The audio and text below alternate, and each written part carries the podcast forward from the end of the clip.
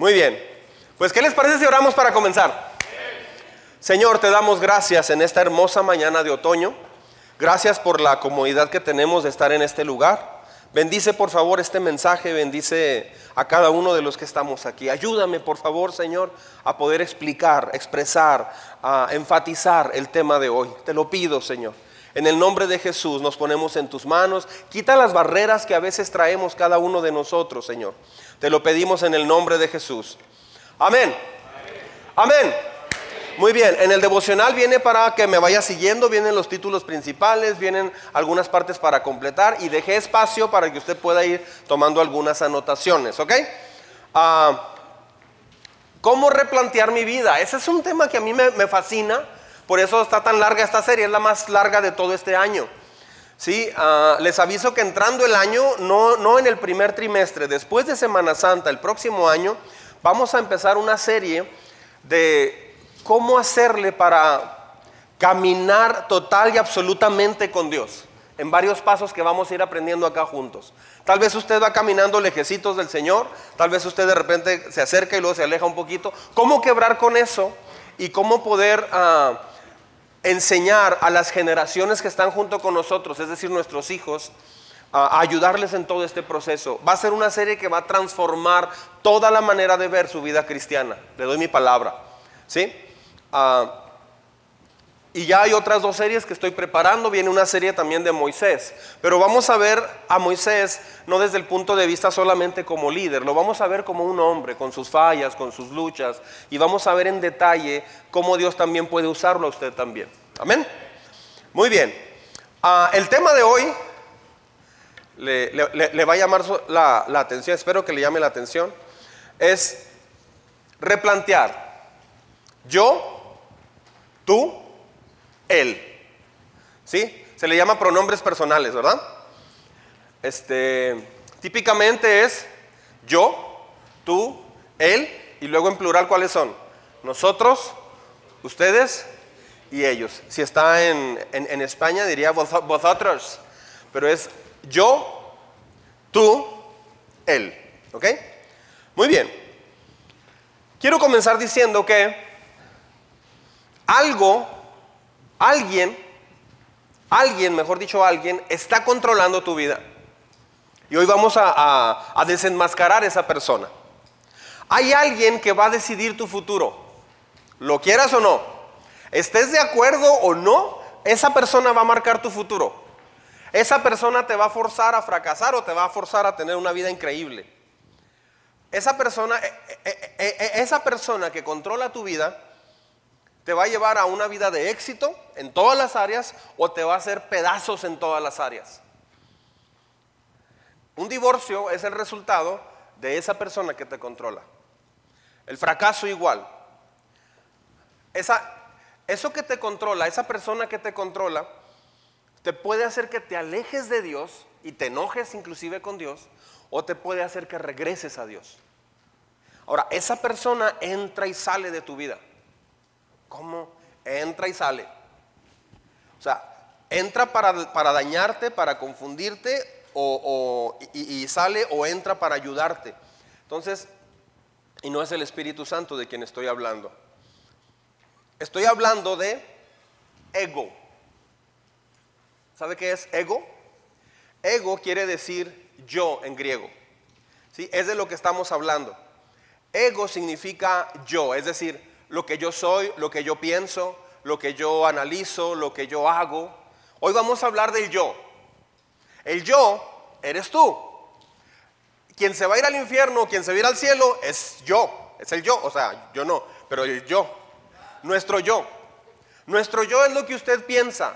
Nuestro yo es lo que usted es. Nuestro, el yo, ah, y no es una clase de psicología acá, pero el tema yo tú y él es porque en realidad hemos conjugado al revés. Típicamente decimos primero yo y después tú y ya después él. Otra vez, ¿puede decirlo conmigo? Yo, tú, él. Estamos conjugando al revés. O sea, nuestra vida en realidad ha sido una vida que a veces nos juega un, un papel muy, muy fuerte, muy adverso Inclusive muchas personas no saben ni, ni por qué toman las decisiones que toman. Quien está en el centro de todo es el yo. Eso es lo que usted es. Es lo que tú piensas. Es lo que tú analizas. Es, es en lo que tú crees. La historia da un ejemplo interesante de cómo el yo se enaltece tanto y vivimos para nosotros. Por ejemplo, ah, hay personas que han ocupado las más altas posiciones en el mundo. ¿sí? Ah, y eso es parte del egoísmo natural del ser humano. O sea, el, egoísmo crece a todo lo que da. Yo, pongo a veces un, un ejemplo de un niño que lo premiaron en la, en la escuela primaria en sexto año por ser el niño más humilde de toda la escuela. Le dieron una medalla muy bonita. El niño se la puso en el recreo y andaba con su medalla caminando porque fue el niño más humilde, humilde de carácter. Y lo vio el director y le habló y se la quitó por, por orgulloso, por presumido. Entonces, un caso de esto se dio lugar en el mes, eh, a que el mes de agosto tenga 31 días. ¿Sabías eso? Agosto tiene 31 días y siempre tiene 31. Ah, cuando subió al trono el emperador Augusto, ah, perdón, Julio César, el emperador Julio César, había dado uno de los meses del año, lo agarró y, lo bautizó como el nombre que llevaba Julio, por eso tenemos un mes de Julio. ¿Sabías? Viene desde Julio César, es en serio, ¿verdad? Dios, algunos están riendo. Es un dato histórico que estoy dando. Ah, y le dio su propio nombre. Entonces, por eso funcionamos con el calendario romano nosotros. Cuando subió al trono, el emperador Augusto quiso hacer lo mismo, llamando al mes siguiente Augusto, o sea, Julio, pero luego agosto o Augustus en, latín. Pero se daba el caso que el mes de agosto tenía solo, eh, no, en, aquellos tiempos eh, tenía tan solo 30 días, entonces por esa razón el emperador llegó a tal punto que él quería también tener su mes con 30 días o 31 días, porque agosto tenía, tenía 30 días, entonces dijo, quiero que tenga más. Entonces eh, pidió que le quitaran al mes de febrero un día más. Dio orden de quitar al mes de febrero, que entonces tenía 29 días, excepto los años bisiestos, y añadirlo al mes que llevaba su nombre hasta nuestros tiempos. Eso así quedó, por eso febrero este, típicamente tiene 28, eh, a excepción del año bisiesto. Todo por querer tener un renombre. Qué interesante, ¿verdad? Ah, abra su Biblia conmigo, por favor, en Lucas capítulo 9. Lucas 9, verso 23 y 24. ¿Sí? Voy a leer. Entonces dijo a la multitud, ¿sí? Entonces dijo a la multitud, si alguno quiere, si alguno de ustedes quiere ser mi seguidor, tiene que abandonar su propia manera de vivir, tomar su cruz cada día y seguirme. ¿Estoy bien? Mira lo que dice Jesús. Si tratas de aferrarte a la vida, la perderás. Pero si entregas tu vida por mi causa, la salvarás. ¿Y qué beneficio obtienes si ganas el mundo entero, pero te pierdes o destruyes a ti mismo? O sea, es uno de los textos más imponentes de toda la Biblia en cuestión de tratar con el yo. Porque el problema principal con el que se encontró Jesús, Él se encontró con muchas personas que querían la vida eterna. Él se encontró con gente que quería caminar con Jesús, quería vivir una experiencia maravillosa en la tierra de Palestina con Él. Al joven rico le pasó, Señor, ¿qué haré para heredar la vida eterna?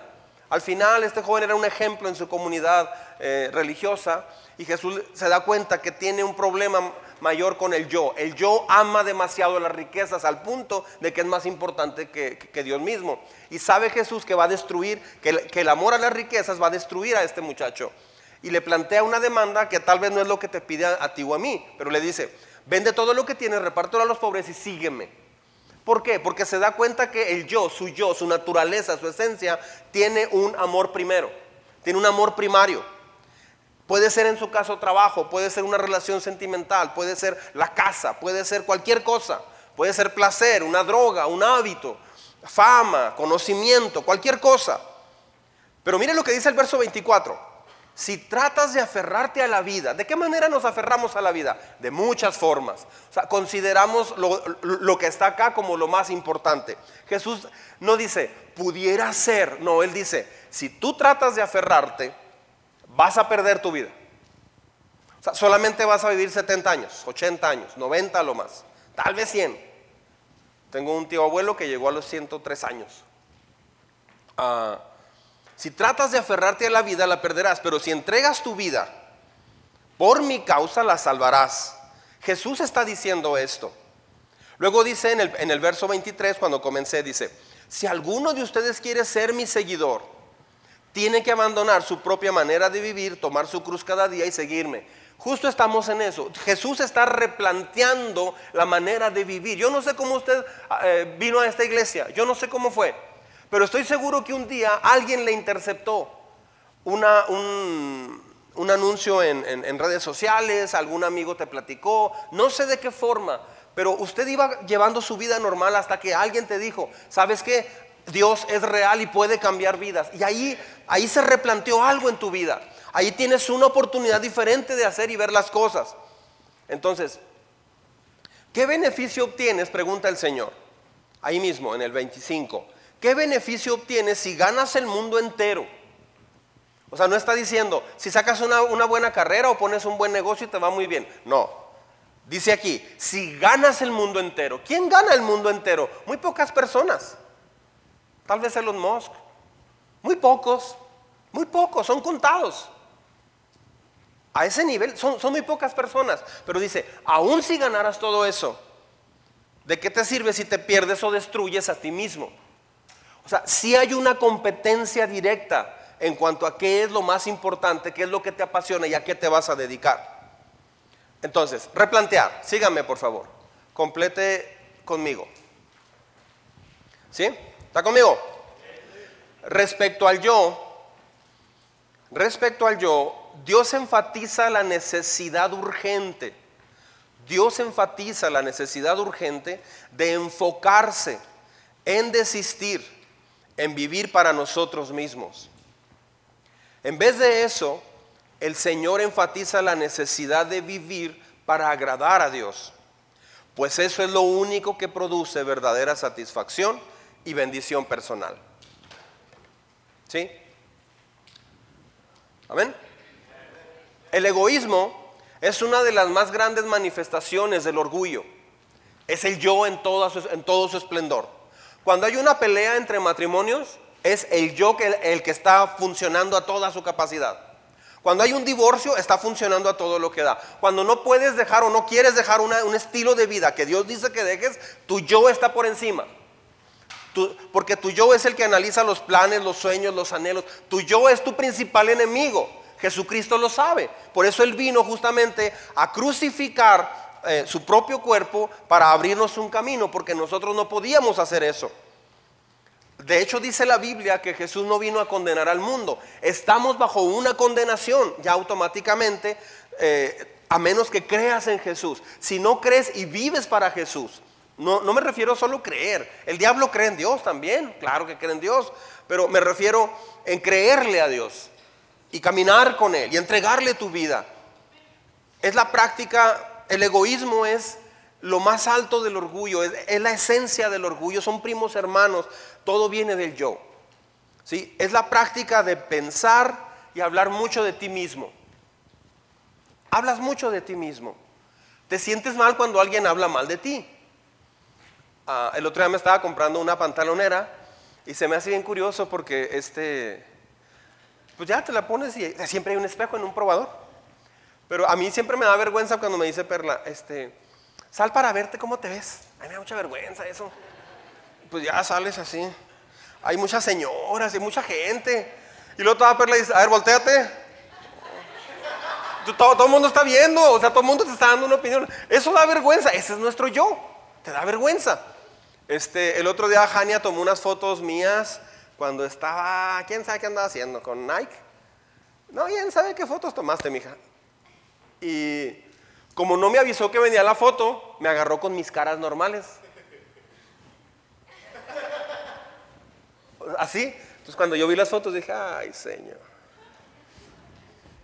Entonces, si me hubiera dicho, ¿qué haces? Es nuestro yo, o sea, nuestro yo quiere verse bien, ¿sí? Ah, el egoísmo es una de las más grandes manifestaciones del yo, del orgullo. Piensas mucho en ti mismo y hablas mucho de ti mismo. Es la persona que piensa mucho en sus sueños, piensa mucho en cómo ha sido su pasado y cómo quiere que sea su presente. Está pensando todo el tiempo en él o en ella. Es el hábito de, como levantar tu banderita, magnificar tus logros y la importancia de cada uno. Ah, dicen que un pastor eh, terminó de predicar y, cuando se acabó el servicio, todo el mundo le estaba diciendo al pastor, pastor, qué sermón tan bueno, me ayudó mucho. Y la esposa pues estaba por ahí también, pero andaba apurada haciendo otras cosas y todo. O tal que llegan a la casa, pero el pastor se quedó más tarde porque cerraba la iglesia y todo eso, ¿no? Cuando llega el pastor, una hora después a la casa, la esposa se había adelantado porque estaba haciendo la comida y todo. Tenían cinco hijos ellos. Entonces, su primera, su, esposa no le había dicho nada en la iglesia, ella se fue a la casa, cuando, cuando llegan, el pastor llegó con un corazón así como, qué, bien me usó Dios, venía como un héroe, él bien contento. Y cuando llega, le dice a la esposa, por favor cambia al niño, está bien sucio, hace como 10 minutos se ensució y no he podido porque se está quemando, quién sabe qué. Y ya, este, va, cambia. Y luego, ¿puedes ir a traer mantequilla? Es que me faltó para el puré quién sabe qué tanto. Ah, pues va. Pero se empezó a apagar un poquito. Porque él decía, ¿qué pasó con el héroe de la iglesia? ¿Qué pasó con el predicador, con el super predicador que lo felicitaron y que Dios lo usó? Mi esposa no me tiene nada que decir. ¿Qué pasó? Me puso a cambiar el pañal. Me mandó por mantequilla y me dijo, ¿te puedes apurar? Ah. Hasta que ya llegó y le dijo, ¿y qué te, pareció el sermón? La esposa ya lo conocía. Y él cojeaba de esa patita. Le dijo, mira, es que no te he dicho nada, pero escuché que te estaban diciendo muchas cosas. Yo creo que eso te va a durar toda la semana, ¿no? Para sentirte bien. O sea, este, él tenía un problema de que se sentía que estaba haciendo un gran trabajo. No, en realidad Dios es el que hace las cosas. Sí, lo hace a través de cada uno de nosotros, pero el reconocimiento es, importante dárselo a Dios. Ah, mire lo que dice Eclesiastés, lo vamos a ver acá. No hay una sola persona en la tierra que siempre sea buena y nunca peque. Eso tenemos que tenerlo bien claro, porque de repente hay algunos cristianos que se quieren creer eso. Usted, si tiene un hijo o hija, si tiene hijos que le dicen, papá, ¿sabes qué? No se me antoja ir a la iglesia porque he conocido cristianos que son bien hipócritas. Un tío se dice cristiano y mira cómo vive. Y luego alguien de la iglesia, quién sabe qué, y mira, lo vi haciendo esto y aquello. Es una cosa que tiene que aclarar, muy bien con sus hijos. Sí, hijo, claro que hay gente que no está viviendo lo que dice. Claro que sí los hay. Pero yo te quiero enseñar a que no seas una de esas personas. Hay gente que comete el error de, mostrarles a sus hijos un cristianismo donde somos perfectos, donde somos muy buen ejemplo. No, no, no, tiempo. No, no, no. Tiene que vacunarlos contra eso porque los hijos se van a decepcionar cuando conozcan a alguien a quien consideraban su héroe y luego va a fallar. Ah, el otro lado de la moneda es que mucha gente dice, mira, no te fijes en mí, gacha. O sea, yo te voy a fallar, te voy a traicionar, Tal vez hasta te voy a cachetear un día. O sea, tú no te fijes en mí. Si me ves enojado, enojado, o sea, tú no te fijes en mí. Tú pon tu mirada en Jesús. Eso es totalmente incorrecto. Pon tu mirada en Jesús, pero mira, yo estoy tratando de hacer lo correcto. Yo necesito darte testimonio. Esa es una postura muy fácil también y esa es incorrecta. Mire, número uno, entonces, vamos a ver tres puntos importantes a este respecto. Número uno, replantear. El yo es egoísmo en espíritu, alma y cuerpo. Así como, y todo vuestro ser sea bendecido en espíritu, alma y cuerpo, sea preservado hasta la venida del Señor. Bueno, así. El yo, tenemos que saber esto, el yo es egoísmo en tu espíritu, alma y cuerpo, a todo lo que da. La gente, ¿por qué se enoja a veces con los predicadores? Porque el predicador te dice tus errores. Porque hay gente que, se enoja con un doctor porque el doctor te dice un diagnóstico. No, no, no, no. que ando mal del pulmón. Pues, pues, el doctor qué culpa tiene. Este, mire lo que dice Santiago 3:16. Así como Juan 3:16, pero aquí es Santiago. ¿Lo leemos en voz alta juntos? Pues donde hay envidias y ambiciones egoístas, también habrá desorden y toda clase de maldad. Note que dice que hay envidias, pero o sea, donde hay envidias es porque hay ambiciones egoístas. Típicamente tenemos ambiciones muy egoístas. Él se quiere casar para que ella lo haga feliz. Ella se quiere casar para que él la haga feliz. Y se ponen a vivir juntos, 24/7. Pues no, nacen las criaturitas y ellos dicen, solo queremos tu felicidad, hijo. Solo queremos que seas feliz. Y es un barril sin fondo. O sea, ¿por qué? Porque siempre el niño, mami, soy feliz vistiéndome de vaquero. Ay, quiere vestirse de vaquero para ser feliz. Ay, anda el pobre papá buscando un traje de vaquero. Ahora quiere manejar un carro rojo. Ahora quiere esto. Ahora quiere un Xbox. Ahora quiere aquí. Ahora quiere. Se sintió mal porque lo viste muy serio. ¿Por qué? Pues es que hizo algo malo. Le dije, me dijo, no, eso no. Se sintió mal. Gerardito se sintió mal. Y eso no lo hace feliz. Hijo, solo lo que quiero es que tengas lo que no tuve. Que tú no sufras lo que yo sufrí. Que no padezcas lo que yo padecí. Y ahí nace un engendro casi igual al anticristo. ¿Por qué? Porque eso está totalmente centrado en el yo. Dios no te creó para ser feliz. El enfoque de Dios con los hijos o con la pareja o con quien sea no es para que seas feliz. La felicidad es un resultado de hacer lo que Dios te dice que hagas. Punto pero mucha gente busca la felicidad. Entonces, eso no es, no es lo correcto. Más bien, una persona, como le preguntaban a Carlitos de chiquito, ¿tú estás infeliz? Sí, cuando está alguien infeliz, ah, aunque infeliz acá suena raro, pero me refiero que no es feliz. Una persona que no es feliz dice, ¿qué necesito para ser feliz? Típicamente va a comprar cosas o quiere una nueva relación o quiere esto o aquello. Pero las ambiciones egoístas vienen del yo en la más alta expresión. Cuando el yo está en el centro de todo en mi vida, eso es un pecado. O sea, cuando yo soy lo más importante en mi vida, eso es un pecado, eso es un problema. Va a haber problemas, viene un problema serio. La drogadicción, el alcoholismo, eh, una persona con eh, ira, no ira de ira, no, eh, con una persona iracunda, no es más que una persona que está muy centrada en el yo. El enojo sabe de dónde viene. El enojo viene porque no están haciendo lo que yo quiero que hagan. No te estás portando como quiero que te portes. No me estás hablando como quiero que me hables.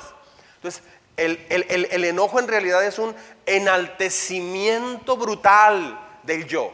Una persona que es muy enojona es una, o que es muy áspera, que se molesta muy rápido, Ahora, hay varias formas de enojarse. Puede ser gritando, puede ser peleando, puede ser una sola mirada de pistola. ¿You know mirada de pistola? Con la pura mirada, así con la pura mirada. Un, papá me dijo una vez, yo a mi hijo nunca lo he regañado, con la pura mirada. ¿Qué, miedo? ¿Eso qué? ¿Y dónde está el amor? O sea, la vida no se trata de solo disciplinar a los hijos, se trata en primer, lugar de amarles, de ser ejemplo para ellos y entonces la disciplina se hace más fácil. Pero ah, tenemos un problema, que yo quiera intentarlo a su propia manera. Entonces, yo haré mis cosas. Yo tengo que cuidar primero de mí. Yo no tengo tiempo para otros. Yo soy lo más importante. Me da mucha lástima y risa lo que veo a veces en redes sociales. Hoy decido agradarme a mí mismo. Hoy decido celebrarme y aplaudirme porque soy lo más excelente de la creación de Dios. Anda, criatura a caer un rayo. Al madurar como cristiano, Dios me enseñó el peligro de una vida enfocada en el yo. Yo me casé totalmente enfocado en el yo. Totalmente enfocado en el yo. O sea, claro que siempre he amado a mi esposa, pero te amo porque tú me vas a hacer feliz. Vas a completar cosas que mi yo quiere. Entonces, cada vez que ella no completaba o no llenaba ese papel que yo esperaba, era puros reclamos y al revés también. Al mostrarme, Dios me mostró que el centro de mi pecado, escucha bien lo que voy a decir, el centro de nuestro pecado es el yo totalmente. Somos nosotros, o sea, somos una raza caída, eso es el yo. Tendemos a lo malo, ¿sí? La raíz del pecado es el egoísmo, así también el orgullo, el, el centro del orgullo es el yo. ¿Dónde más se aplica? En todo, en realidad se aplica en todo. El crimen no es más que el egocentrismo en su alta expresión. Porque, en su más alta expresión. ¿Por qué te robas algo? ¿Por qué agarras algo que no es tuyo? Una persona que roba. ¿Por qué roba? ¿Que no puede trabajar? Sí, pero quiero obtener algo sin que me cueste. Hay una regla, por cierto. Si usted se encuentra algo que no es suyo, es de alguien más. En México, como, en México como que la gente piensa, oh, mira lo que me encontré. No, tiempo, no es tuyo, tiene dueño. ¡Ah, mira la bendición de Dios! Mira. Eso no es bendición de Dios, estás agarrando lo que no es tuyo. ¿Sí me explico? Mira, le pagué con 10 dólares y me dio cambio de 100 dólares. ¡Wow! ¿Cómo Dios provee? Un amigo me dijo, fui a vender una, a empeñar o a vender por oro, por quilates de oro, una cadenita, algo así. Dice, y me pagó el triple la persona. Dice, y yo había orado esa mañana que Dios me supliera. Y se equivocó el cajero y me dio de más. Le agradezco al Señor por ese cajero. Ya está el cajero llore y llore. No, si algo no es tuyo, es de alguien más. Procure regresarlo al costo que sea. ¿Ok? Una vez a Lisbeth le dieron 5 mil, mil de más, ¿verdad? En, el banco. Entonces, cuando salió me dice, me dio mucho dinero. ¿Por qué? Pues yo no me fijé bien. Me dio mucho dinero, papá. Pues cuéntalo. Nos subimos al carro y lo empezó a contar. Pero yo le empecé a dar al carro. Dice, papá, me dio 5 mil pesos de más. Le digo, ¿es en serio? Pues ya nos regresamos, entramos al banco y, estaba la gerente. Dice, oiga, es que acabo de salir y me dieron 5 mil pesos de más. Dice, ay, es usted. Tengo a la cajera llorando con un grito en el alma y atrás, la pobre, porque perdió 5 mil pesos. Se los van a descontar a ella. Entonces, cada vez que usted haga algo que no es suyo, es de alguien, o sea, si no es tuyo, es de alguien más. ¿Sí me explico? Amén. Uh, se aplica en todo. El crimen es lo más egocéntrico que pueda haber. Es lo más egoísta que pueda haber. Tengo pero no quiero trabajar. Dame eso. Ah, muchos de los problemas sociales en el mundo actualmente son causados por tres grupos del yo. Racismo, sexismo y patriotismo exagerado. Eso ha llevado al mundo a guerras, ha llevado a iglesias a destruirse, ha llevado a países a entrar en conflicto. Justamente Israel y, Palestina ahorita tienen un conflicto por, este punto. Eh, eh, eh, es, esto es una filosofía. Esa filosofía dice lo siguiente, yo soy mejor que tú. Eso es lo que se... Esa es la filosofía del yo. Yo soy mejor que tú. Entonces, ¿cuándo le duele al yo? Cuando abre una red social y está viendo que fulano de anda de vacaciones. Ah, anda de vacaciones y yo no. Aquí agradezco a Dios por esta bendición y traen un carro nuevo. Una persona me dijo, yo ya no veo redes sociales porque me, lastima mucho. Yo, ¿por qué te lastima? Me duele que otros avancen. ¿Sabía que las redes sociales han, han apuntalado eso muy fuerte? Aquí, chica, lista para casarme. Mira, está más fea que yo. Mira, o un chavo, mira, yo que hago pesas, se casó con este chavo que, no hace pesas, mira, soy mucho mejor que, ¿por qué? ¿Por qué? El yo está en toda su expresión. Ah, ¿Qué otros pecados suceden con el yo? Comienzas a vivir una vida muy egoísta, pero muy egoísta. No sabes ayudar cuando se requiere. Son hijos que no saben ayudar, son padres y papás y mamás que no saben ayudar, no saben acomedirse, no saben servir. Te vuelves envidioso. ¿Cómo se manifiesta la envidia? Te lastima que otros avancen o que otros les vaya mejor en su relación o que otros tengan algún logro. Le, lastima realmente eso. Te haces muy engañoso, o sea, dices cosas como con trampa. A mí me preocupa mucho cuando, una, cuando algún cristiano dice, no, pues es que no voy a ir a trabajar, dígale que se enfermó. Pues, ¿cómo que se enfermó si no se enfermó? O sea, muy fácil dicen, dígale esto. E, e, e, eso es mentir. Eso es engañoso, o sea, eso viene totalmente de estar centrado en el yo. Ah, desafiante, el, yo te lleva a ser muy desafiante con las personas. No, ¿y por qué tengo que ir? No voy, ¿y qué? O sea, es una persona muy desafiante. Eh, despiadado es otra característica. Estas personas quieren gracia para ellos, quieren perdón para ellos, quieren ser escuchados quieren ser abrazados, quieren ser perdonados. Tú no me comprendes. Sí, pero es que ya te destruyó. Porque quieren gracia para ellos, pero no saben dar gracia hacia los demás. O sea, no saben dar perdón incondicional a los demás. Una buena prueba del egoísmo es notar que cuando elogian a alguien, le dicen, ah, quién sabe qué, lo, lo que sea.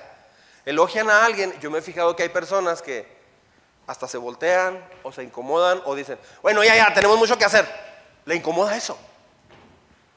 Bueno, bueno, ya estamos aquí para hacer muchas cosas. Les incomoda que elogien a alguien. Este, mira que, oye, andas estrenando carro. Qué padre, no sé qué. Este, vamos a ver cuánto le dura. Es el comentario así de, de la envidia, del yo. No, pues le agradezco a Dios por, porque me permitió obtener mi título. Y esto y aquello. Pues mira, finalmente, a final de cuentas es un papel, ¿no? Es un papel. Es el comentario de envidia, es el comentario del yo. Ubique a esas personas si se encuentra alguno.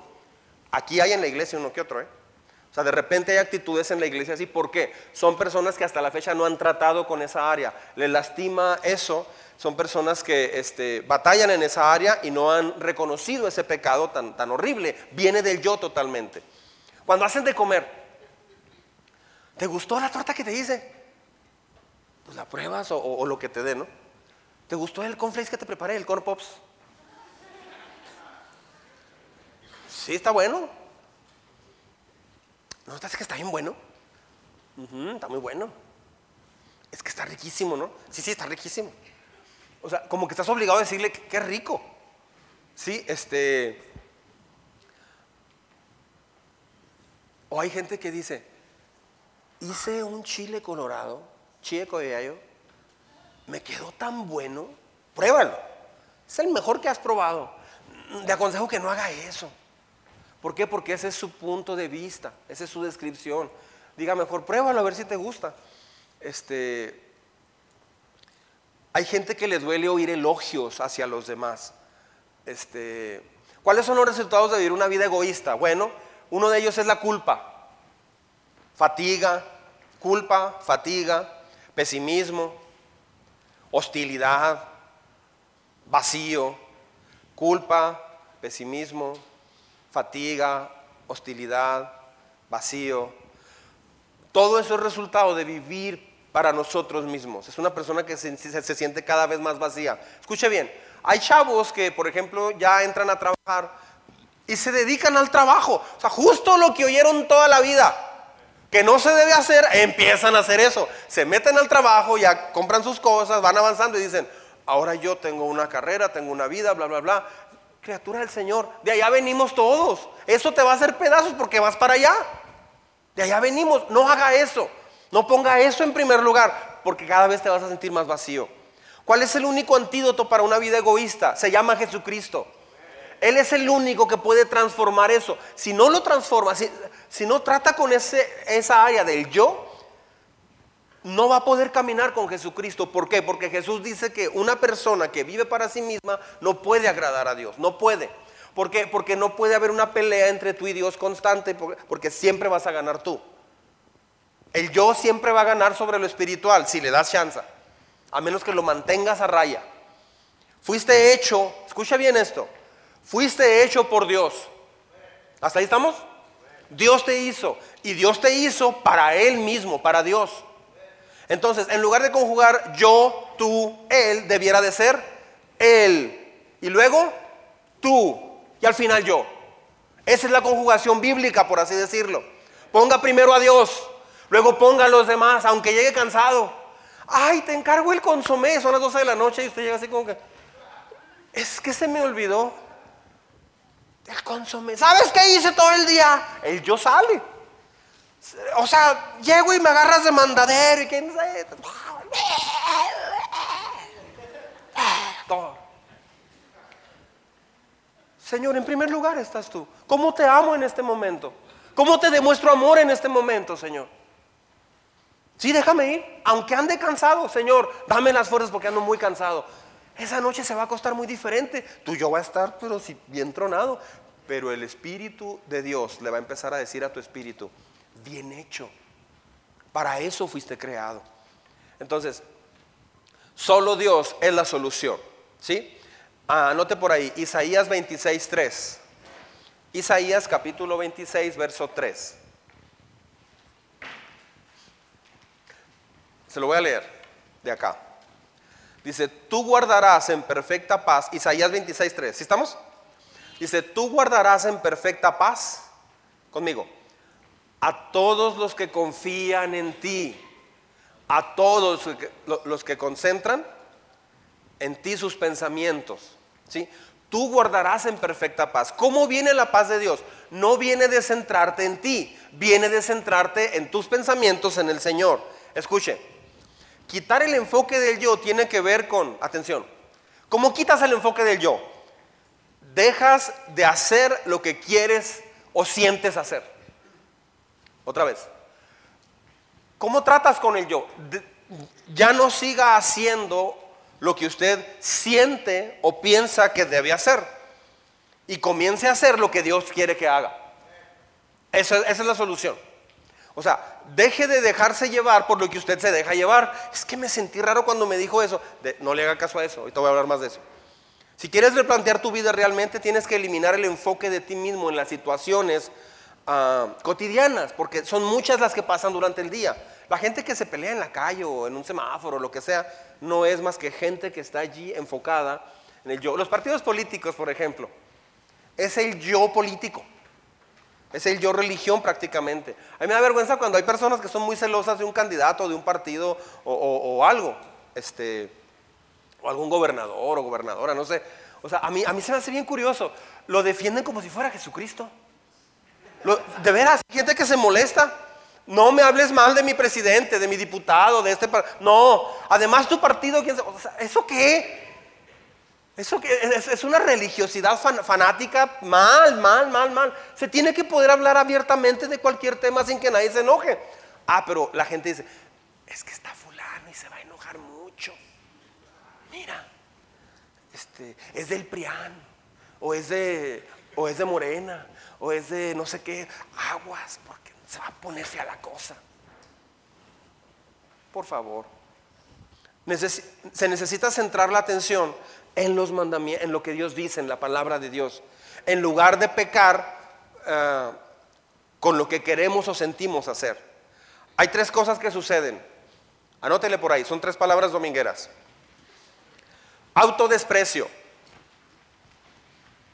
Autodesprecio no es cuando desprecias un auto, es de que tú mismo te desprecias. Autodesprecio, autoexaltación, autoexaltación y autoconmiseración. Esas tres palabras son el resultado de tu yo a todo lo que da.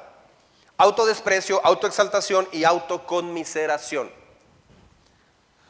Autodesprecio es que te desprecies a ti mismo pensando que no vales nada. ¿Sí? Autoexaltación. Ahora, cuando alguien se autodesprecia mucho, ¿sabe qué está haciendo esa persona? La, psicología moderna diría, eh, necesitamos elevar su, su, su, autoestima. Autoestima es autoestimarte. Por favor, abre los brazos. Crúzalos. Me amo. Me amo porque soy especial. Soy único. Y soy mejor en todo lo que hago. Eso no es bíblico. Más bien, el autodesprecio sigue enfocándose en el yo. Yo no valgo nada. Yo no soy nada. Yo esto, yo aquello. Sigue siendo muy egocéntrico el asunto, solo que a la baja, pero es la misma. ¿El centro quién es? Yo. Yo sí puedo. Yo no puedo. Están igual las dos criaturas. Yo todo lo puedo. Yo no puedo nada. Están igualitos los dos. Una persona se autodesprecia porque su enfoque está en él, yo. La autoexaltación es que hablas de ti, hablas de ti y hablas de ti. Son las personas que no dejan platicar. ¿Sí, sí o sea, que le estás platicando y, ajá, sí, mm, interesante, sí, oh, qué lindo, ok, bye. Oye, déjate cuento, ayer me pasó algo, escúchame lo que te voy a platicar, ¿eh? O sea, quiere toda su atención, pero no sabe escucharte. Por cierto, paréntesis. Una de las más grotescas expresiones de amor, o sea, de falta de amor, o sea, egoísmo, es no saber escuchar. Hay personas que no saben escuchar. Usted le está platicando algo Por ejemplo, estamos en un, grupo de cinco o seis personas, o diez, los que guste, o tres, o dos, como sea. Y estás platicando algo. No, y entonces llegué al trabajo, y esto, así o así. Y la persona sale con otro tema. Pero así totalmente. ¡Hoy! Ganó en tenis fulano de tal. ¿Eso qué? O sea, se está hablando de un tema, la persona está hablando de un tema importante, la otra persona está en, en- en otro mundo. No hay nada más frustrante que estar platicando algo con un grupo de personas o una persona y que la persona tan fácil saque otro tema o que, vea, que se vea que no te está poniendo atención. Ah, yo en ese sentido, inclusive practico cuando quiero decirle algo a alguien, está haciendo algo y, digamos está haciendo quesadillas y se le está empezando a quemar una tortilla, pero la persona te está platicando algo muy importante para él o para ella. No, entonces haz de cuenta que cuando llegue a la iglesia y usted está enfocado en la tortilla y se está quemando. Pero la persona está de corrillito platicando todo el tema. ¿Sí le, le- le ha pasado? Y está hasta los ojos llorosos tiene. Hay gente que no tiene problema. Cuidado, la tortilla se te quema. A ver, déjame, te ayudo. Voltea y todo, arregla todo ya. Sí. ¿Vas a querer frijoles? Ok. Y ya se olvidó de lo que le estaba platicando. Yo le sugiero mejor que este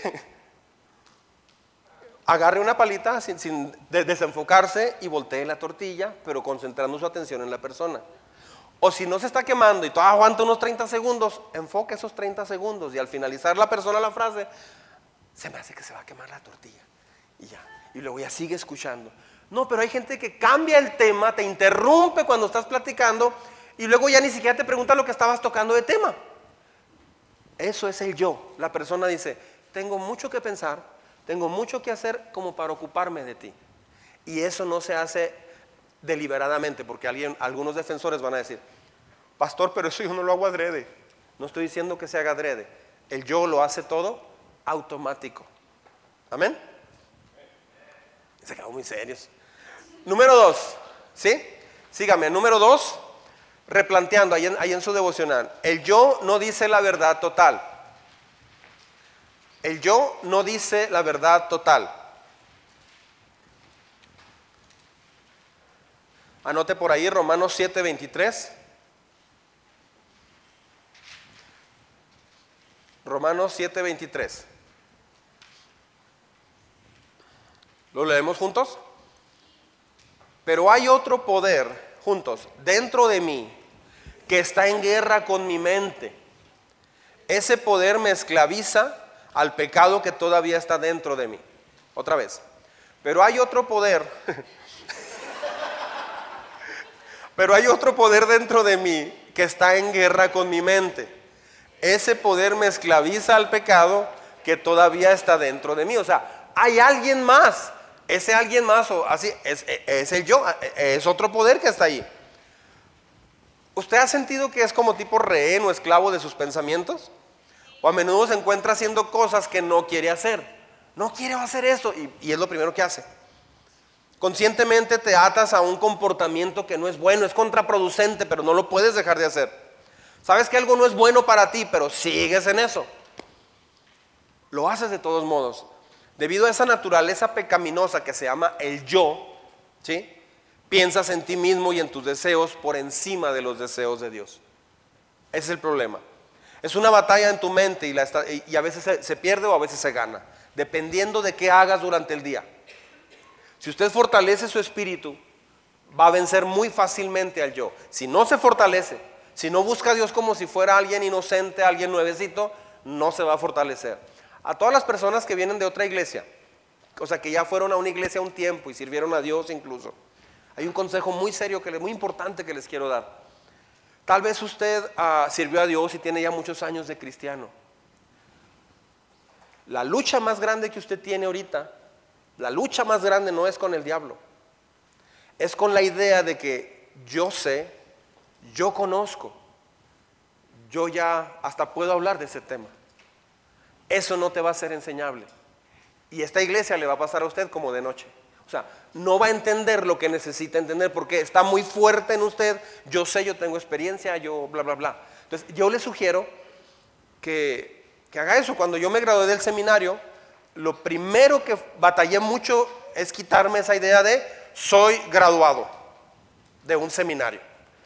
me llevó a, algunas semanas quitar toda esa vanidad con la que salí del seminario. ¿Por qué? Me enseñaron conocimiento y eso me envaneció algo. Entonces tuve que tratar con esa área. Llegó al punto donde Dios trató con esa área que una vez yo estaba predicando en una iglesia y, y- una persona me dijo, era la tercera vez que predicaba en una iglesia que habíamos plantado y me dijo el copastor de ahí, es que sabes que la gente no te entiende nada. ¿Cómo que no me entienden? No te entienden. No entienden de qué estás hablando. ¿Cómo? Si a mí me habían dicho que era buen predicador. ¿Cómo? Estoy siendo bien claro. Entré en un mes de lucha personal con Dios hasta que alguien me dio un consejo. ¿Y saben dónde? En la Sierra Tarahumara. Me dijo un misionero tarahumara, me dijo, ¿sabe qué le va a ayudar mucho? Haga lo que yo hago. Le digo, ¿qué hace usted? Yo ya estaba en el modo aprender otra vez. Dios tuvo que quebrar mi orgullo. Digo, ¿qué hace usted? Yo así como desesperado. Me dice, yo hablo como si estuviera siempre una niña de seis años escuchándome. Ah, ok. Porque yo hablaba como para gente adulta de conocimiento, bla, bla, bla, y me faltaba esa parte. Desde ahí predico entonces como si hubiera una niña de seis o siete años escuchándome. Dios tuvo que quebrar eso. Es una batalla en nuestra mente. Entonces, le sugiero que haga eso, aunque tenga ya el conocimiento, aunque Dios siempre habla, pero le habla a los que son humildes, a los que tienen un corazón enseñable. Ese corazón se pierde. ¿Cómo sabes cuando alguien batalla con eso? Típicamente está diciendo lo que se debe hacer, está diciendo lo, lo que, lo que hay que hacer, lo que no se debe hacer. Está dando cátedra típicamente una persona así. Hágase una persona enseñable, sencilla, y entonces va a crecer mucho. Amén. Replantear. El yo, sígame por favor. El yo, es decir, tu vieja naturaleza. ¿Quién es tu vieja naturaleza? Quien eras antes de que Jesús cambiara tu vida. Vea lo que dice. No es tu amigo. Escríbale ahí, por favor. No es tu amigo. O sea, it's not your friend, mijo. No es tu amigo. ¿Sí? Es el origen de todos tus hábitos contraproducentes que tienden a derribarte. ¿Cómo la ve? El yo, es decir, tu vieja naturaleza, quien eras antes de que Jesús cambiara tu vida, no es tu amigo, es el origen de todos tus hábitos contraproducentes que tienden a derribarte. ¿Quieres romper con esos hábitos y tener más control sobre lo que piensas? Bueno, necesitas escuchar y entender esta verdad. Atención, no tienes que creer todo lo que piensas. O sea, el yo, vimos al principio, no te dice la verdad total. O sea, no siempre te dice la verdad. Entonces, no tienes que creer todo lo que piensas. Tu mente te va a mentir todo el tiempo. ¿Sí sabía eso? Tu mente va a tratar de mentirte en muchas ocasiones. Solamente porque piensas que algo es verdad, eso no lo hace verdad. No, es que la verdad yo me siento que a nadie, nadie me quiere aquí. Porque tú lo pienses, eso no lo hace verdad. Yo siento que a nadie le intereso. No porque tú lo pienses o te sientas así, eso no, lo hace verdad. Es, es que yo pienso que soy el mejor aquí. No porque usted lo piense, eso es verdad. Pienso que soy el que mejor cocino. No, es- no, no, no por eso es verdad. Solamente porque piensas que algo es verdad para ti, no es verdad absoluta para todos universalmente hablando. Solamente porque sientes que algo es cierto, no, no necesariamente es cierto. Tu mente y tus emociones te mienten mucho. Mucha gente deja de, ir a una iglesia porque sus emociones le ganan por encima de lo que di- di- dice la Biblia. Suponen cosas que ni siquiera sucedieron. Parte del crecimiento espiritual, ¿cuál es? Ser más como Jesús. Es aprender a conocer la diferencia entre los pensamientos que son verdad. Sígame con cuidado. Hay pensamientos que son verdad y hay otros que no lo son. Hay que aprender, la madurez es diferenciar ambos. Amén. Una de las disciplinas más importantes en, lo, que puedes basar tu vida es aprender a retar tus pensamientos. Es que la verdad siento que a mi esposo no le, no le intereso. A ver, ¿por qué sientes que no le interesas? Empiece a, cuestionarse. Es que me siento como lo peor. A ver, ¿por qué te sientes lo peor? ¿Realmente eres el peor sobre la faz de la tierra? Hable consigo mismo. No me refiero a mí mismo, o sea, te voy a arreglar. No, no, no, no hablo en ese sentido. Hágase recapacitar si lo que está pensando es realmente la luz de lo que Dios dice. sé lo que estoy pensando, pero ¿es eso verdad? Necesitas replantear esta verdad. No importa qué tan lejos llegues en tu andar espiritual. Tu edad, la naturaleza pecaminosa, el yo, va a continuar intentando sacarte de control a través de tus pensamientos una y otra vez. Y muchas veces es por experiencias pasadas. Por ejemplo, hay personas que llegan a esta iglesia, una vez una persona llegó, bueno, ya, ya hace muchos años, venía de otra iglesia y su pastor le había maltratado mucho. Le había tratado muy mal, lo humilló, lo ninguneó, le faltó el respeto en público, o sea, muy mal, un pastor mal. Y la persona llegó y, y llegó molesto conmigo. Hola, ¿qué tal? Me llamo David. ¿Usted es el pastor? Sí, mm, ok. Pues, ¿qué, pasó? Bienvenido, ¿por dónde vives? No, pues aquí cerca, más o menos. Yo sentía una mirada bien hostil de la persona. dije, pues ahora, ¿qué le hice yo? Y ya, y así pasaron las semanas hasta que en una ocasión, en, en un curso, ¿de qué se trata, por cierto? Dijo, yo, yo llegué muy molesto con usted, así me dijo. Me ganas de decirle, pues yo también desde antes que llegara. O sea, este, llegué muy molesto con usted. Digo, ¿por qué? ¿Qué fue lo que te hice? No, no, no, no, usted no me hizo nada, pero un otro pastor sí. Le digo, no, pues si yo me molestara contigo por lo que otras personas me hicieron, pues no, yo tengo, a mí más de 100 personas me han lastimado y me han ninguneado y me han, muy mal, si alguien han, el ego, si alguien han herido es a mí. O sea, a mí me han lastimado muchas personas, pero he perdonado. Entonces cada persona nueva que entra, yo estoy reseteado en cero. No importa si allá dividió una iglesia, no importa si, eh, no sé, fundó una secta por allá, no importa yo veo en cero a cada persona que llega y, estoy dispuesto a empezar de nuevo. Creo que es bueno hacer lo mismo, ¿no cree? Necesitas replantearte esta verdad. Siempre el yo va a tratar de quebrar tu pensamiento hacia algo malo y tratar de convencerte de que realmente eso es verdad. Es que yo lo siento, eso de que yo lo siento, córtelo por favor, porque a veces sentimos cosas que no son ciertas. Cuando comienzas a pensar que cuando comienzas a pensar que a nadie le agradas, Pregúntese si eso es verdad realmente. Hay muchos jóvenes y, adultos que están, que no se pueden relacionar con los demás. No se pueden relacionar, batallan, se pelean con uno, se pelean con otro, se distancian de otro, batallan mucho. ¿Sabe qué es eso? Esa persona no ha nacido de nuevo. No ha nacido de nuevo. Porque una de las manifestaciones típicas de una vida nueva en Cristo es el amor. En esto conocerán que son mis discípulos. Una persona que batalla para relacionarse, que batalla para saludar, que es selectivo o selectiva, esa persona no está conociendo, realmente no se ha encontrado con Jesucristo. Es lo primero que pasa cuando vienes a Jesucristo. Cuando piensas que, una, que, tu vida es inútil. Una persona me dijo, no, llegó el amigo de mi hijo, es el inútil. ¿Cómo el inútil? Así le decimos el inútil. No es cierto. Sí, es el inútil. ¿Por qué? Pues nunca hace nada. Pero así le dicen, sí, él mismo se dice, ¿quién habla? El inútil. ¿Así? Entonces, no porque te digan eso, este, es correcto. Pregúntese cuando venga un pensamiento que no es correcto, ¿de quién viene ese pensamiento? ¿De qué te está tratando de convencer Satanás o tu yo? Romanos 8.5. Romanos 8, número 5. Juntos, por favor. Los que están dominados por la naturaleza pecaminosa piensan en cosas pecaminosas, pero los que son controlados por el Espíritu Santo piensan en las cosas que agradan al Espíritu.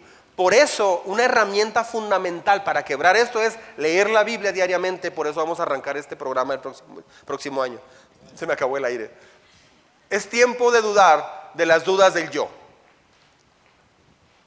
Número tres y último. Es tiempo de dudar de las dudas del yo. ¿Sí? El enfoque en el yo es un impedimento para tu desarrollo espiritual. No va a poder desarrollar una persona así. Tiene que ser eliminado si, vas, si, si quieres ser maduro. ¿Sí? No te dejes llevar por tus sentimientos o deseos.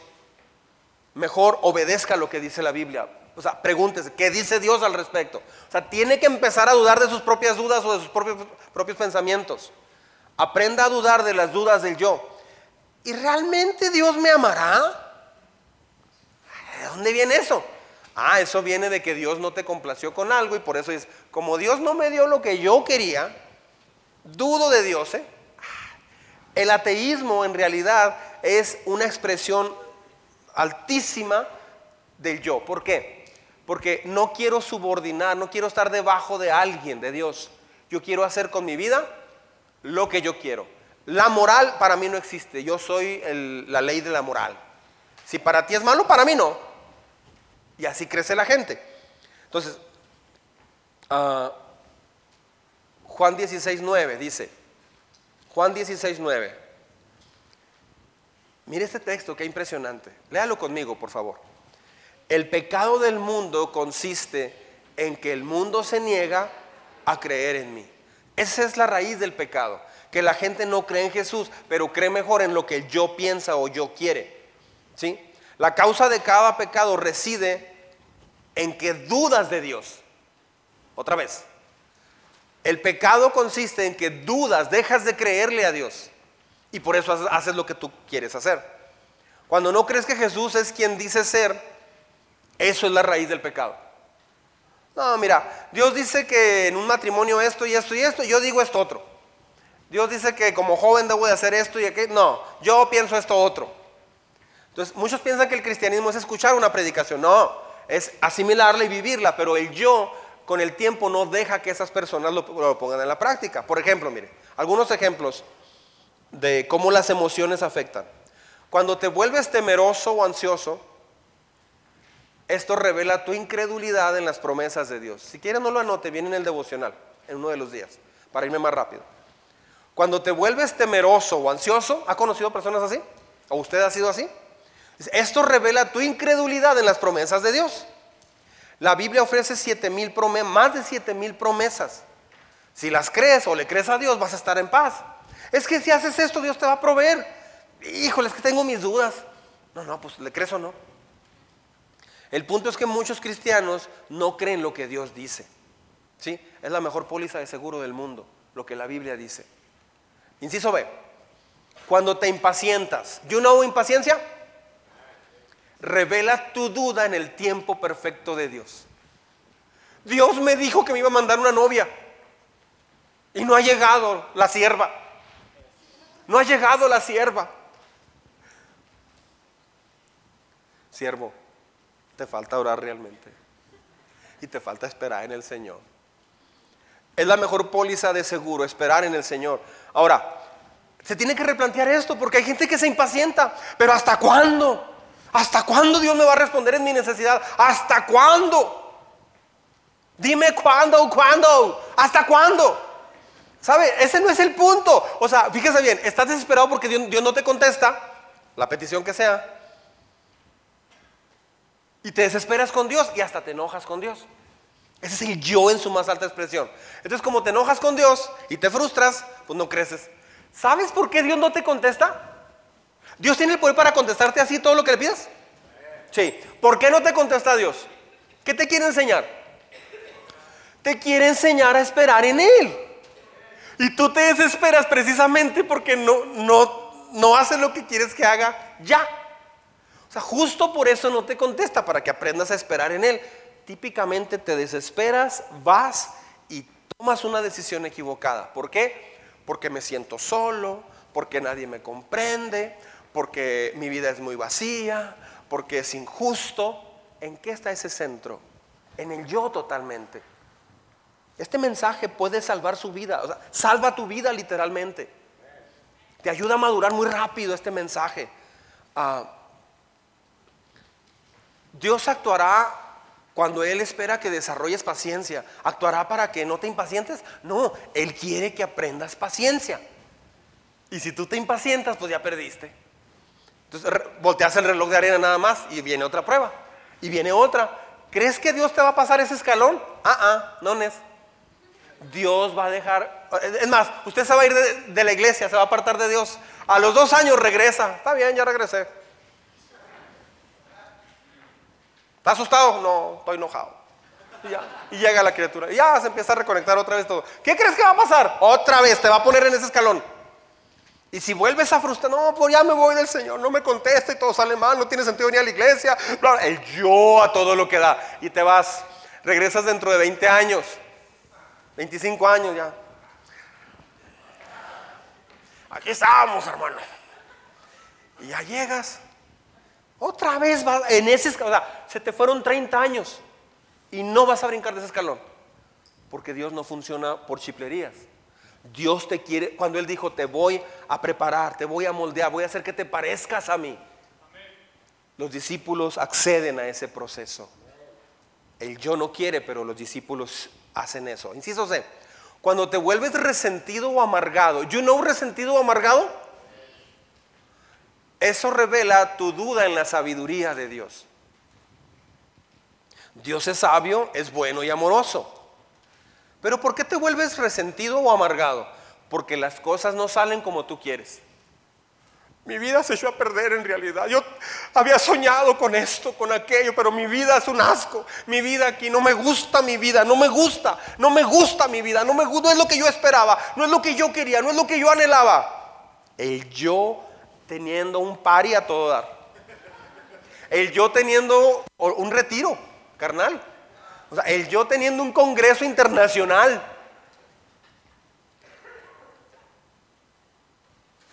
¿Qué no crees que Dios puede sacar algo bueno de la situación donde estás? Eso es, así de simple. Pero típicamente eso no se escucha porque le haces más, estás acostumbrado.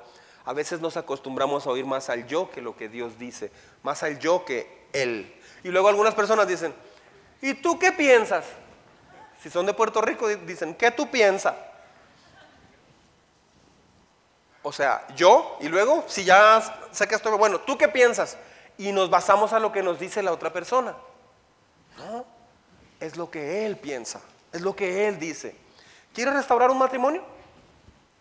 ¿Cómo se hace eso? Tiene que identificar durante la semana y escribir cada momento donde se está centrando en el yo. No me gustó cómo me hablaste. No me gustó cómo me, miraste. No me gustó que me ignoraste.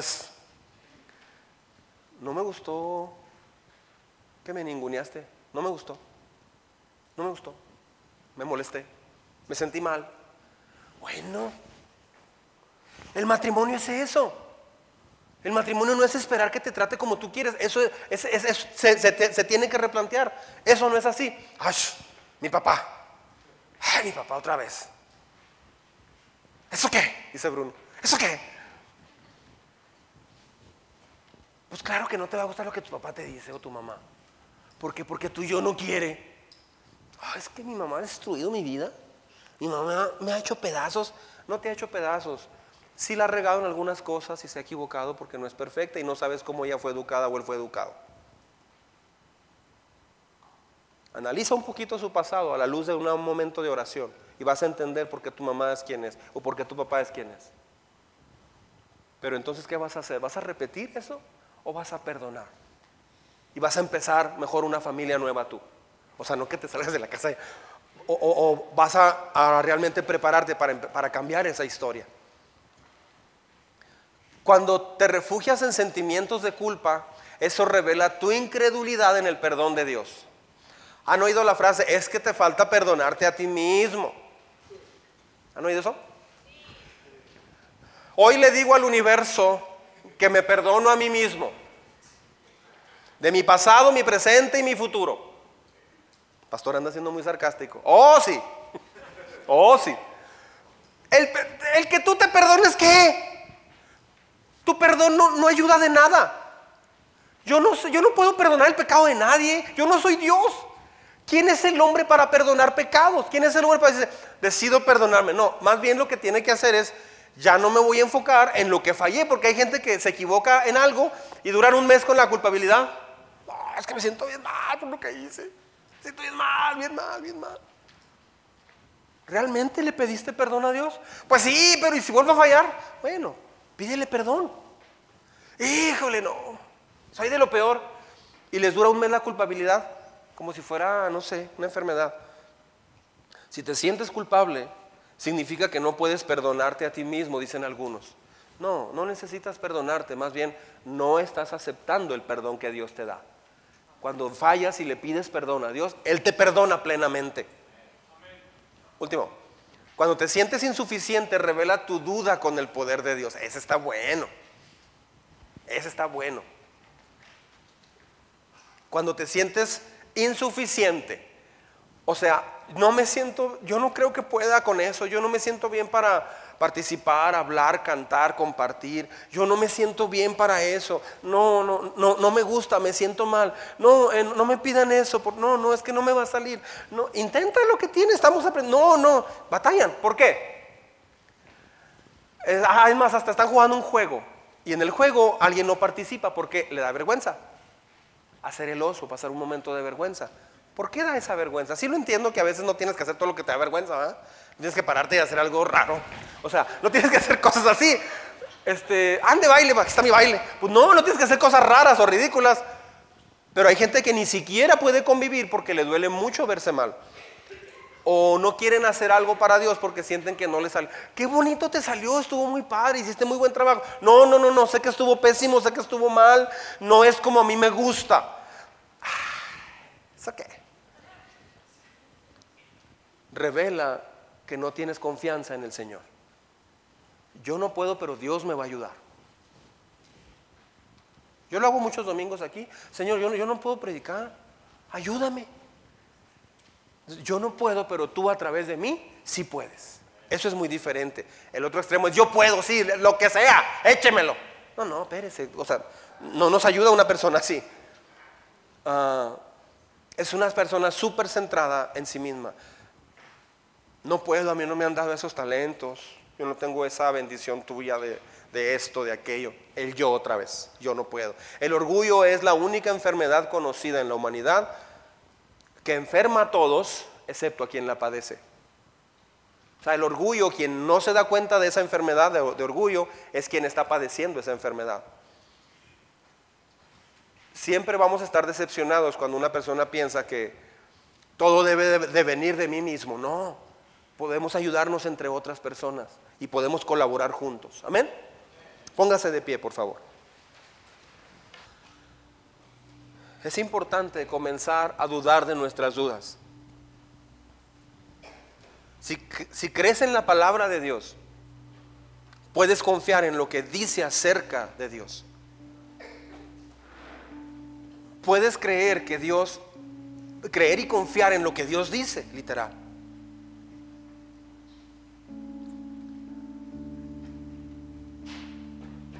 Si usted tiene un tiempo batallando en su matrimonio, en su vida personal, con relaciones, con sus hijos o con sus padres, si tus papás saben que es difícil hablarte y corregirte porque te vas a enojar, si tu esposa sabe que no te puede decir algo porque te vas a enojar, si tu esposo sabe que no te puede decir algo porque no lo vas a aceptar o, te vas a enojar. Si en casa usted es identificado o identificada como alguien que no reconoce y se lo han dicho una y otra vez, necesita darse cuenta que eso está dañando a usted y a los que le rodean. Pero principalmente eso ofende mucho a Dios. Eso es un pecado tal cual como Satanás. La esencia de Satanás, la esencia del pecado del diablo es haberse centrado en sí mismo y querer ser como Dios. Querer mandar sobre su vida, querer decidir sobre su vida. Este no es un pecado menor es el pecado más grave.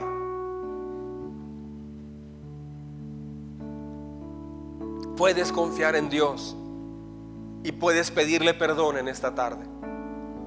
Dios te puede perdonar y puedes comenzar un camino para tratar con este pecado. En la semana, en el devocional, vienen cuatro, cinco, tres, cuatro días donde vamos a tratar puntos distintos.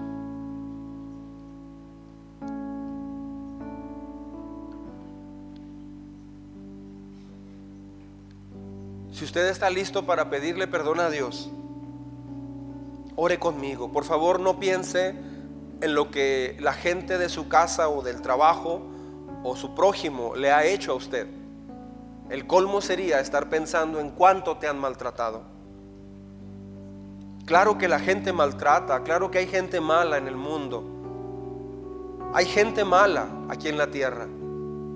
Y gente que se dice buena pero en realidad es mala. Pero también hay gente que te lastima sin la intención de lastimarte. Todos vamos a lastimar a alguien y todos vamos a ser lastimados. A propósito o sin propósito, sin, sin el enfoque de hacerlo. ¿Qué vamos a hacer al respecto? Dios tiene una solución. Se le llama perdón. Pero para pedir perdón necesitas hacer una confesión muy genuina, muy genuina, y hacer un compromiso de ya no pensar en lo que te hicieron. La gente no restituye sus relaciones porque sigue pensando, sigue moviendo en su cabeza lo que le hicieron. Y entre más lo hace, más resentimiento tiene. ¿Por qué? Porque no sabe pedir perdón ni perdonar. Jesús vino a enseñarnos el perdón. Si está listo para orar, sígame. Ahí en voz baja repita conmigo esta oración. Incluso si alguien quiere arrodillarse ahí en su lugar, puede hacerlo.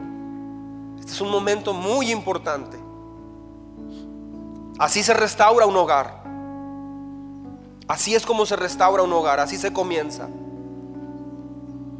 Señor, Dios del cielo y de la tierra. Hoy me di cuenta que con mi orgullo,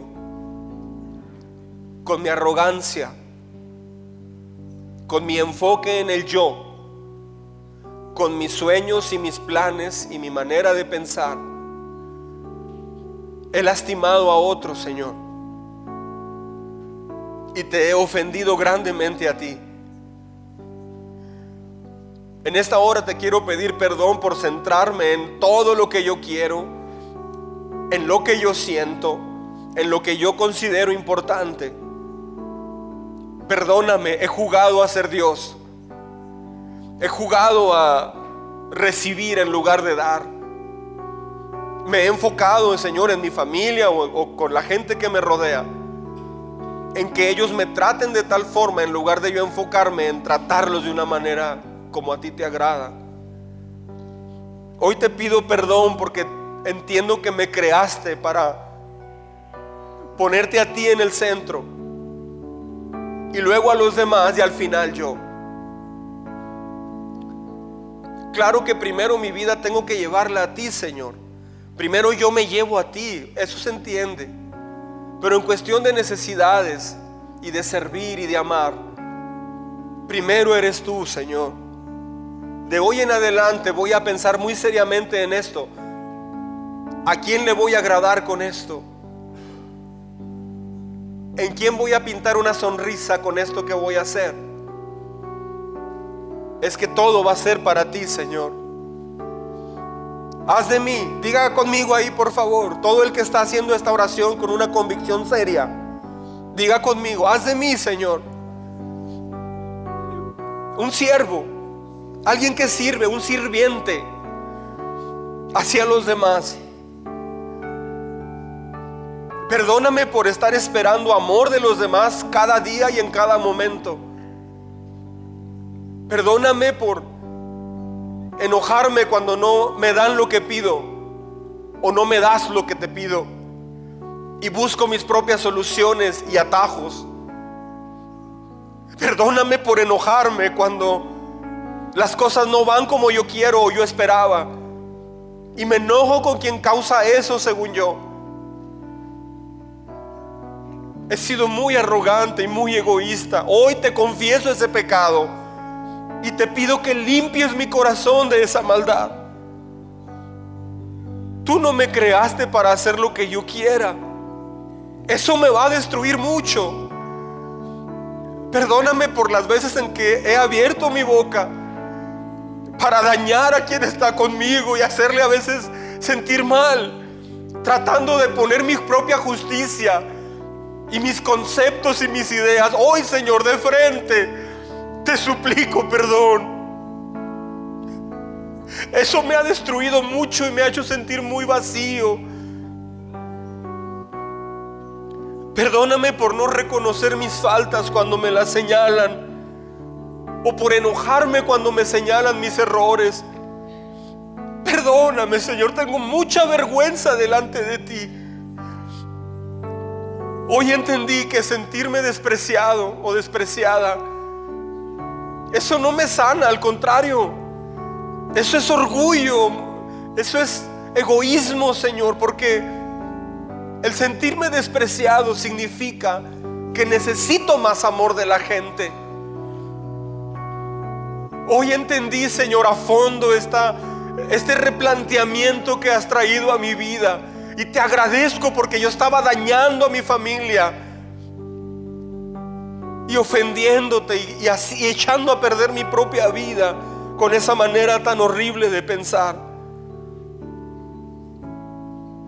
Tu palabra dice que antes de crear el mundo, tú me creaste. Tú pensaste en mí, yo estaba en tu mente antes de crear el mundo. ¿Por qué he de tener baja autoestima? Cuando tú pensaste en mí antes de crear este mundo tan maravilloso. Gracias porque siempre he estado en tu mente, pero yo no lo sabía. Y yo he estado esperando que mi pareja o mis papás o mis hijos o en el trabajo me hagan sentir valorado o valorada.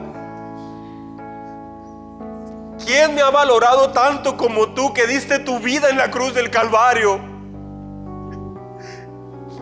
Quien murió, Señor, hasta la muerte y muerte de cruz. Quien padeció y se humilló por mí. Y me llama a estar en sus brazos. Ayúdame a tener bien claro esta raíz de orgullo que va a estar en mí hasta que yo muera. Pero ayúdame a tenerla sujeta aún abajo de mí, debajo de mi bota. Y que tu palabra sea la que reine en mí. Tú me creaste para hacer sentir a los demás queridos, amados, respetados y yo lo he convertido en que los demás me hagan sentir así. Y que no me trata bien, yo tampoco le he tratado bien. Hoy no puedo, Señor, hacer esto sin ti. Te necesito.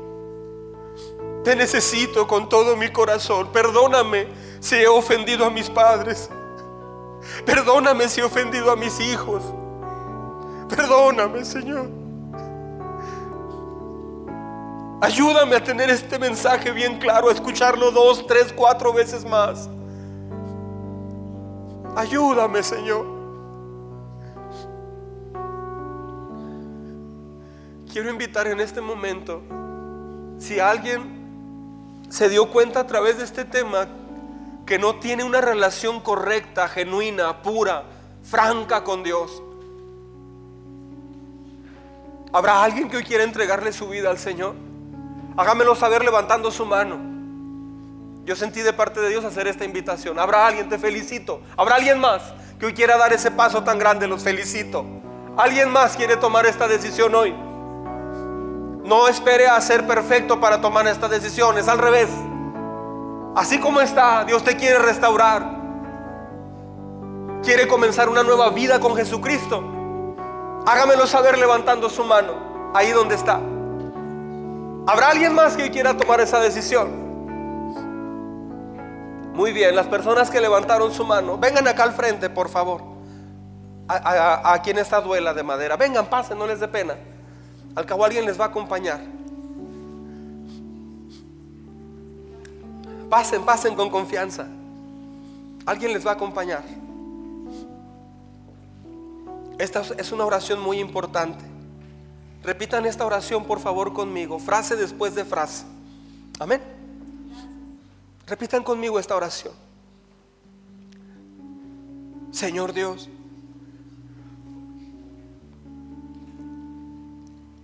no tengo mucho que decirte y al mismo tiempo tengo tanto que hablarte. No es la primera vez que me hablas. No es la primera vez que mueves mar y tierra para que yo oiga un mensaje así. Por eso tengo tanta gratitud. Gracias. Perdona, Señor. Hacer de mi vida lo que yo he pensado que debo hacer. Hoy te rindo mi vida. Vengo con mucho cansancio. Te rindo mi vida completamente. Te necesito, Señor, urgentemente. Ven, lava mi corazón. Lava todo mi ser. Te pido perdón por todos mis pecados. Te pido perdón por decidir lo que yo quiero decidir a la forma y el tiempo como yo he querido. Y eso me ha hecho sentir muy mal y meterme en cada problema. Y luego después cuestiono por qué no me ayudas. Cuando yo fui el que se desesperó y tomó decisiones equivocadas. Hoy te pido perdón por mis pecados. Si tú diste tu vida por mí en el Calvario, hoy yo te reconozco como alguien que realmente es mi Salvador y murió por mí en lugar mío en la cruz. Te agradezco tanto por esta tarde. Perdona mi pecado, Señor. Hazme una persona nueva. Yo no he podido. Entre más trato de arreglar mi vida, más la descompongo. Hoy te suplico que hagas ah, tu obra completa en mi vida. Ayúdame a hacer lo que me pides que haga. Hoy me arrepiento de dirigir mi vida a la forma como lo he hecho. Me arrepiento de mis pecados. De veras, me duele mucho haberte ofendido con una vida que no te agrada. Perdóname. Limpia mi corazón. Que tu sangre preciosa, Señor, lave mi pecado, lave mi maldad y me hagas una nueva persona. Escribe mi nombre en el libro de la vida, por favor. Te lo suplico. Aquí enfrente de este grupo, Señor, de esta familia iglesia, aquí enfrente, yo te digo que tú eres mi Señor de hoy en adelante. Tú eres el que va a dirigir mi vida de hoy en adelante. Cuésteme lo que me cueste. Pase lo que pase. Hoy quiero hacer de ti el centro de mi vida. Quiero hacer de ti, Señor, el centro de mis decisiones.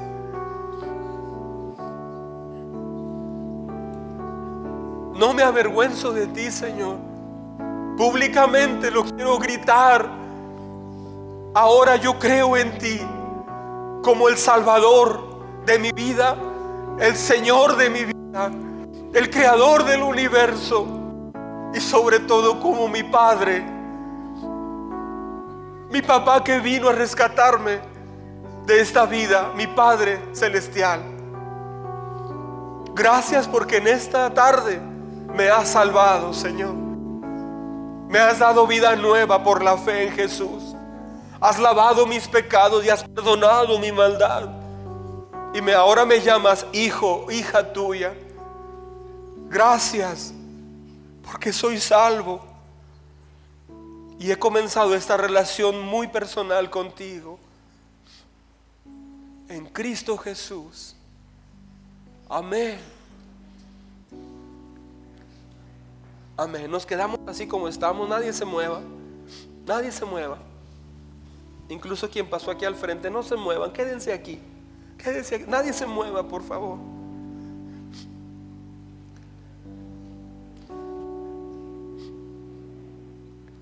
Dios habló hoy a muchas familias. Hoy es día de restauración. Si usted sabe que necesita ir con alguien y pedirle perdón, es momento de hacerlo. mientras cantamos este canto. No le dé pena. Todos siempre tenemos cosas que pedir perdón o perdonar. O sencillamente puede acercarse con quien necesite hacerlo y decirle, gracias por tu paciencia o te quiero en Cristo, te amo en Cristo. Es momento de hacer eso. Si alguien necesita hacerlo, o de ir y acercarse con alguien a quien usted no conoce mucho y solo quiere decirle te amo, Dios te bendiga mucho y hacer tal vez una oración sencilla con esa persona. Es momento de, de hacerlo. Sienta esa libertad, por favor. El Espíritu de Dios está aquí. El Espíritu Santo está aquí presente y quiere restaurar en este momento. Este es el momento de restauración.